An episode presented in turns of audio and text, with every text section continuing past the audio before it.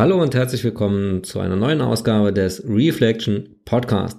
Ich bin Torben Müller und ich möchte heute über meine Suche nach einem für mich geeigneten ETF-Portfolio sprechen. Wer meine Story, die Börse und ich in meinem Blog gelesen hat oder die entsprechende Podcast-Episode dazu gehört hat, der weiß, dass ich seit ungefähr zwei Jahrzehnten an der Börse schon das ein oder andere Experiment gewagt habe und im Laufe der Zeit mehrere Depots entstanden sind, in denen auch heute noch verschiedene ähm, einzelne Aktien, der ein oder andere aktiv verwaltete Fonds und auch schon der ein oder andere ETF enthalten sind. Die aktiven Fonds sind noch aus steuerlichen Gründen enthalten, da die zukünftigen Gewinne aus diesen Fonds steuerfrei ausgezahlt werden, da ich diese vor 2009 eingekauft habe. Sowohl die Theorie als auch meine langjährigen Erfahrungen haben dafür gesorgt, dass ich mittlerweile davon überzeugt bin, dass es für Privatanleger, wie auch ich es einer bin, die beste Wahl ist, sich ähm, ein ja passives Indexportfolio anzulegen und über einen langen Zeitraum in dieses einmal festgelegte Portfolio dann zu investieren. Der Gerd Kommer hat ja das Buch geschrieben, was mittlerweile recht verbreitet und bekannt ist. Souverän investieren mit Indexfonds und ETFs. Und in diesem Buch geht er mit einem wissenschaftlich fundierten Ansatz an die Sache heran und ähm, stellt ganz anschaulich dar, warum es theoretisch Sinn macht, in, in passive Produkte zu investieren. Also weder Stockpicking zu betreiben, ich weiß es besser, welche Aktie besser performt, noch ähm, versuchen durch Market Timing, also ich weiß, wann der Markt unten ist und wann er hochgeht, wann ich oben verkaufen muss und wann ich unten wieder einkaufen muss. Ähm, beides funktioniert nach statistischen Daten nicht. Und ähm, selbst Warren Buffett, der ja durch aktives Value Investing eine Überrendite erzielt hat, sagt, dass für den normalen Anleger, der nicht gerade so ein Gespür hat oder ein Scharfsinn wie Mr. Buffett, es die beste Lösung ist, einen großen Teil oder einen, einen für sich definierten Teil des Vermögens in einen passiven Indexfonds anzulegen. Bei mir ist es jetzt also so, dass ich mit ähm, verschiedenen Depots, die ich äh, historisch habe und die jetzt existieren, starte und die Positionen nach und nach dann in ein ETF-Portfolio übertragen möchte. Und dieses ETF-Portfolio soll ganz allgemein zum Vermögensaufbau oder auch in Richtung der Altersvorsorge dienen. Und bevor ich das tun kann, brauche ich ja ein ETF-Portfolio und es gibt sehr viele vernünftige Musterdepots, die man in verschiedenen Büchern findet oder auch im Netz. Viele Blogger haben ganz brauchbare ETFs-Portfolios zusammengestellt, ähm, in die man investieren kann und ja, die man, die ich einfach hätte nehmen können oder eines dieser Portfolios nehmen können und äh, kopieren, eins zu eins kopieren konnte. Ähm, es gibt zwei Gründe, warum ich das nicht gemacht habe. Der erste Grund ist, ja, das ist, ist so ein bisschen individuelle Typsache. Ich bin nicht der Typ, der einfach was Fertiges dann hernimmt und äh, ganz strikt da rein äh, investiert, obwohl ich ja jetzt auch passiv investieren möchte, also in passive Produkte, ohne Stockpicking und äh, Market Timing. Es ist doch so, dass ich zumindestens mir selber Gedanken machen möchte, in welches Portfolio ich denn investiere, damit ich dann auch eben langfristig daran selber festhalte. Und der zweite Grund ist, dass ich schon den ein oder anderen ETF in meinen Depots habe, den ich gerne wiederverwenden möchte. Das heißt, ich möchte nicht unbedingt alle Positionen verkaufen und komplett neu anfangen, sondern vielleicht schon ein oder zwei ETFs, die jetzt im Portfolio sind, weiter nutzen.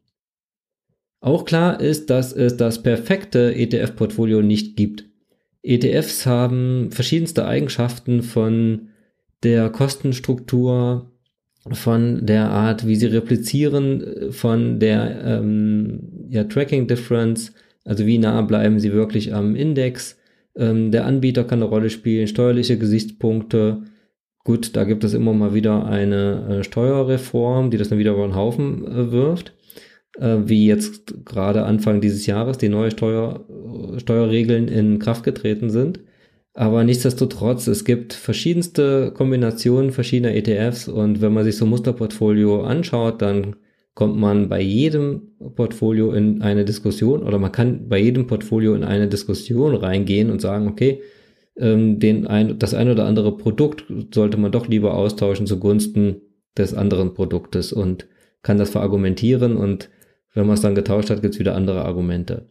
Also davon sollte man sich verabschieden das habe, ist auch ein Punkt, den ich gemerkt habe, als ich mich Ende letzten Jahres doch relativ lange und intensiv damit beschäftigt habe, mein für mich passendes ETF-Portfolio zu finden. Das perfekte Portfolio gibt es nicht und es macht auch keinen Sinn, danach zu streben, beziehungsweise ähm, ja immer wieder Feintuning zu machen und es anzupassen.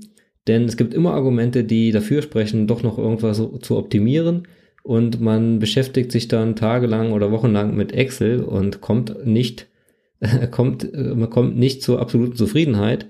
Und genau die gilt es nicht zu erreichen, sondern es reicht, wenn man ähm, ja für, für seine Kriterien bei 90 Prozent landet und äh, kleine Kompromisse am Ende dann ruhig eingeht. Wichtiger ist es, irgendwann das festzuzurren und zu starten und nicht Ewigkeiten äh, dran rumzudoktern, denn es verändern sich auch immer mal wieder ähm, ja die die die Produkte oder die Möglichkeiten, in die investiert werden kann und man kann ewig lang weitersuchen und optimieren, bis man dann in den Zustand gerät, dass man äh, in der Theorie verbleibt, also im Elfenbeinturm, aber gar nicht startet und gar nicht wirklich investiert.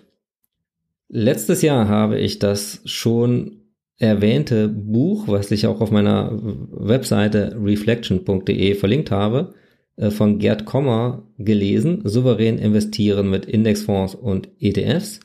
Ähm, es gibt einige Kapitel, in, de, wie, in, in denen er, wie gesagt, äh, wissenschaftlich, aber trotzdem noch gut lesbar darlegt, warum es keinen Sinn macht, als Privatanleger ähm, ja selber aktiv am Markt zu agieren und es auch keinen Sinn macht, seine Vermögensverwaltung einem Aktienfondsmanager zu übergeben mit entsprechend den Kosten, die damit einhergehen.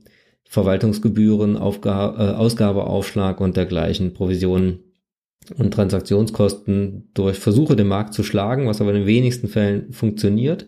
Ähm, wer ernsthaft mit dem Aktienmarkt Vermögen langfristig aufbauen möchte, dem sei natürlich mein Blog und Podcast empfohlen, aber auch unbedingt dieses Buch. Ähm, meine erste Idee war ein Portfolio nach dem Weltportfolio nach Kommer aufzubauen, denn ähm, Herr Kommer hat ein auf wissenschaftlichen Erkenntnissen basierendes Muster-Weltportfolio vorgeschlagen und dieses besteht zu also ich, ich beziehe mich jetzt nur auf den risikobehafteten Teil, also der Teil des Vermögens, was wirklich in Aktien, äh, ETFs und Co. geht und lasse den Staatsanleihen-Teil weg. Besteht aus Aktien entwickelter Märkte zu 50% aus Large Caps und zu 50% aus Small Caps. Die Large Cap Werte, also größere Unternehmen, sollten Value-Titel sein und aus den Märkten Nordamerika, Westeuropa und den Pazifikstaaten stammen. Die Small Caps sollten aus ebenfalls Nordamerika, Westeuropa und den Pazifikstaaten aufgeteilt sein. Das wären dann, wenn man das eins zu eins umsetzen wollte, äh, bereits sechs verschiedene Indizes oder ähm, ETFs, die man da kaufen müsste. Dann geht es weiter mit einem Anteil an Schwellenländer global, also global, den globalen Schwellenländermärkten, gemischt Large Caps, Mid Caps und Small Caps. Ein weiterer ETF. Immobilienaktien global und Rohstoffe. Das bedeutet weitere zwei ETFs. ja, man kommt dann, je nachdem, wie man das aufteilt, gut und gerne mal auf 10 ETFs und das ist schon ein recht kompliziertes äh, Portfolio. Man muss erstmal 10 ETFs finden, die man A, günstig bei seiner Bank kaufen kann, die äh, die entsprechenden Kriterien, also möglichst günstig ähm, entsprechen und die bevorzugte Replizierungsmethode.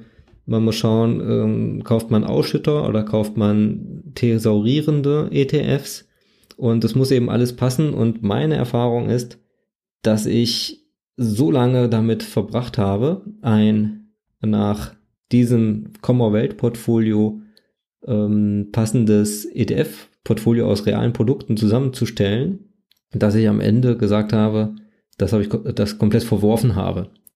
Und zwar habe ich versucht, ein, den ein oder anderen ETF, der in meinem Portfolio schon enthalten war, in dieses Portfolio, in dieses Weltportfolio zu integrieren und andere ETFs darum herum zu bauen, damit ich möglichst nah an dieses Weltportfolio nach Kommer kam. Dabei herausgekommen ist ein wildes Konstrukt aus den folgenden Indizes. S&P 500, MSCI USA Midcap, MSCI USA Small Cap, FTSE Developed Europe, MSCI Europe Value Factor, MSCI Europe Size Factor, DAX, MDAX, MSCI Emerging Markets, MSCI Pacific, Dow Jones Asia Pacific Select Dividend 30, FTSE All World High Dividend und MSCI World Size Factor. So, diesen Wust an ETFs, das ist ein, von, ein, ein Versuch von mir, das ähm, Portfolio nach Komma nachzubauen und möglichst viele der bei mir bereits vorhandenen ETFs zu integrieren.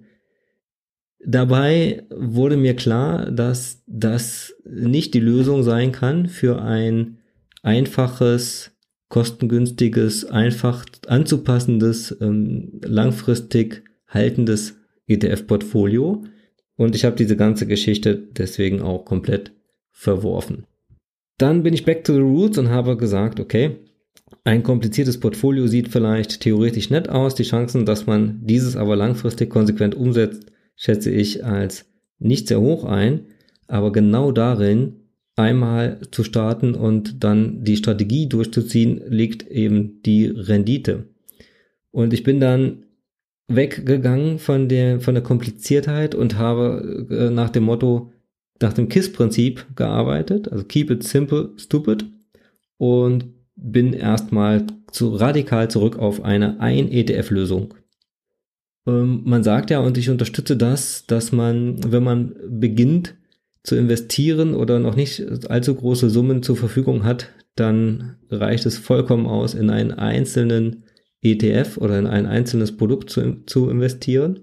Und die Möglichkeiten sind dann zum Beispiel ein ETF auf den MSCI All Country World Index zu kaufen. Der All Country World Index bildet über 2400 Aktien aus 23 entwickelten Märkten und auch aus 23 Schwellenländern ab. Man kann ein ja, Konkurrenzprodukt, ja doch vielleicht Konkurrenzprodukt schon, kaufen von Vanguard, der, die setzen auf den FTSE-Index, also von der Financial Times und da gibt es einen, äh, ein Pendant zu dem All Country World, das heißt dann All World ähm, der investiert in 3000 Unternehmen aus entwickelten Märkten und Schwellenländern. Und ich habe mir einen dritten Kandidaten angeschaut, und zwar von der Deutschen Bank Tochter X-Trackers, Portfolio Total Return ETF. Das ist ein Portfolio-ETF, das heißt, ein, in einem Produkt werden verschiedene andere ETFs gemeinsam gebündelt und der Anbieter ähm, in diesem Fall X-Trackers, nimmt ein also die Zusammenstellung des ETF-Portfolios ab. Eine Ein-Produkt-Lösung ist charmant, weil sie super simpel ist. Ich kaufe einfach nur ein einziges Produkt und investiere stur in genau dieses. Und ich muss mich niemals um ein Rebalancing kümmern, weil es automatisiert innerhalb des Produktes passiert. Also in dem All Country World Index fliegen immer mal wieder einzelne Aktien oder Unternehmen raus, andere kommen rein. Die Indexgewichtung wird automatisch angepasst. Ich habe einfach mein Kapital da drinne und gut ist. In dem Portfolio ähm, ETF, da habe ich den X-Trackers als Beispiel rausgenommen. Es gibt aber auch noch natürlich einige andere, zum Beispiel von Comstage, der Vermögensbildungs-ETF, der ist ganz ähnlich aufgebaut. In dem Produkt von, von X-Trackers, Portfolio Total Return, steckt noch eine Besonderheit drinne. Ähm, der Aktienanteil kann nämlich zwischen 30 und 70 Prozent schwanken. Das heißt, es ist eine aktive Management-Komponente im Produkt enthalten. Und ich weiß unter Umständen nicht, habe ich jetzt 30% Aktienanteil oder 70%. Und das ist ja schon ein relativ großer Unterschied, ähm, wenn ich in so ein Produkt langfristig investieren möchte und ich weiß gar nicht, wie viel steckt im Risiko und wie viel steckt im Staatsanleihenanteil. Eine weitere Besonderheit ist, dass der, und deswegen habe ich ihn auch ausgewählt, der Portfolio Total Return von X-Trackers eine ähm, auf Smart Beta setzt, also auf Faktoren wie Value oder äh, Size, also Unternehmensgröße. Und das genau diese Faktoren nennt auch Herr Kommer in seinem Buch als ähm, ja als Treiber für eine mögliche langfristige Überrendite, weil eben wissenschaftlich festgestellt wurde, dass sowohl Value-Unternehmen, also Aktien von Value-Unternehmen, als auch von kleineren Unternehmen besser performen im langfristigen Durchschnitt als der breite Markt.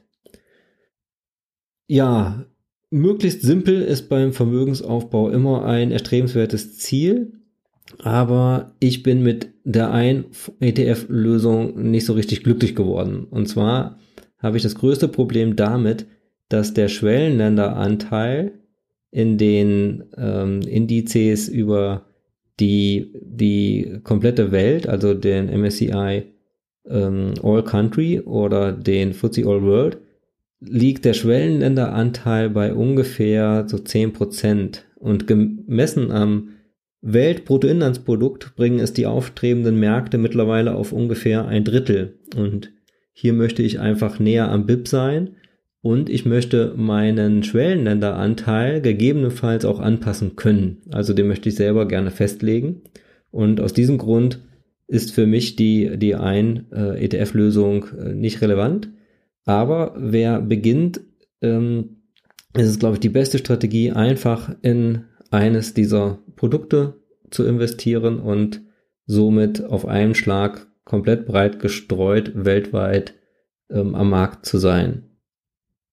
Dann bin ich weitergegangen zu einer 2-ETF-Lösung. Also, um den Schwellenländeranteil eben entsprechend nach meinen Präferenzen zu erhöhen, musste ein zweiter ETF her. Und das habe ich gemacht. Ich habe die, das selber aufgeteilt und das geht ganz einfach, indem man, indem ich einfach einmal den iShares Core MSCI World ETF hergenommen habe zu 70 Prozent und dann mit 30 Prozent den MSCI Emerging Markets Index hinzugefügt habe.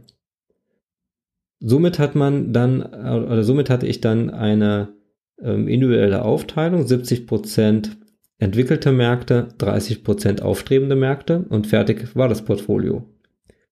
Aber auch damit war ich noch nicht ganz zufrieden, denn nach der Marktkapitalisierung gewichtet der MSCI World Index Nordamerika mit über 60 Prozent und in diesem Gesamtportfolio-Mix liegt der Europa-Anteil unter 20 Prozent. Und der Anteil der Unternehmen, die in Euro gelistet sind, beträgt nur um die 8 Prozent. Also das habe ich recherchiert. Wie viel ähm, Prozent ist denn jetzt nun wirklich europäischer Anteil und wie viel Prozent ähm, in Euro notierte Unternehmen? Und das sind dann 20 respektive 8 Prozent am Gesamtvolumen und das ist mir zu wenig, denn ich möchte zwar nicht ähm, den, den Homebuyers erlegen, der ja sagt, dass die meisten nur deutsche oder europäische Aktien bevorzugen, weil sie eben hier ähm, in Europa wohnen, aber trotzdem zahle ich mein Immobiliendarlehen in Euro ab, ich komm, erhalte mein Einkommen in Euro, ich ähm, kaufe Sachen in Euro ein und ich lebe in, in Europa und meine Home-Währung ist quasi Euro und daher sollte es ein Europaanteil von circa 30 Prozent schon sein und in dieser Konstellation kann man die Gewichte verschieben, man bekommt keine vernünftige Relation hin mit nur zwei ETF. Also ganz simpel zur nächsten Stufe, die 3 ETF-Lösung. Ähm, ich ergänzte dann einfach einen MSCI Europe ETF und habe die Aufteilung dann wie folgt gemacht. 50% in den MSCI World, 30% in den MSCI Emerging Markets, also der Schwellenländeranteil bleibt quasi gleich und 20% in den MSCI Europe ETF. Und mit dieser Kombination steigt der Westeuropa-Anteil auf knapp über 30 Prozent des Gesamtportfolios. Und Euroland, also in Euro notierte Unternehmen, sind mit immerhin 16 Prozent vertreten. Ja, und dieses äh, Portfolio aus drei ETFs, das hört sich für mich ganz vernünftig an. Ich fasse nochmal zusammen. Ähm, zuerst mal die Feststellung, das perfekte Portfolio gibt es nicht. Man kann immer rumdoktern und wichtig ist es einfach, sich irgendwann auch mal festzulegen und zu investieren.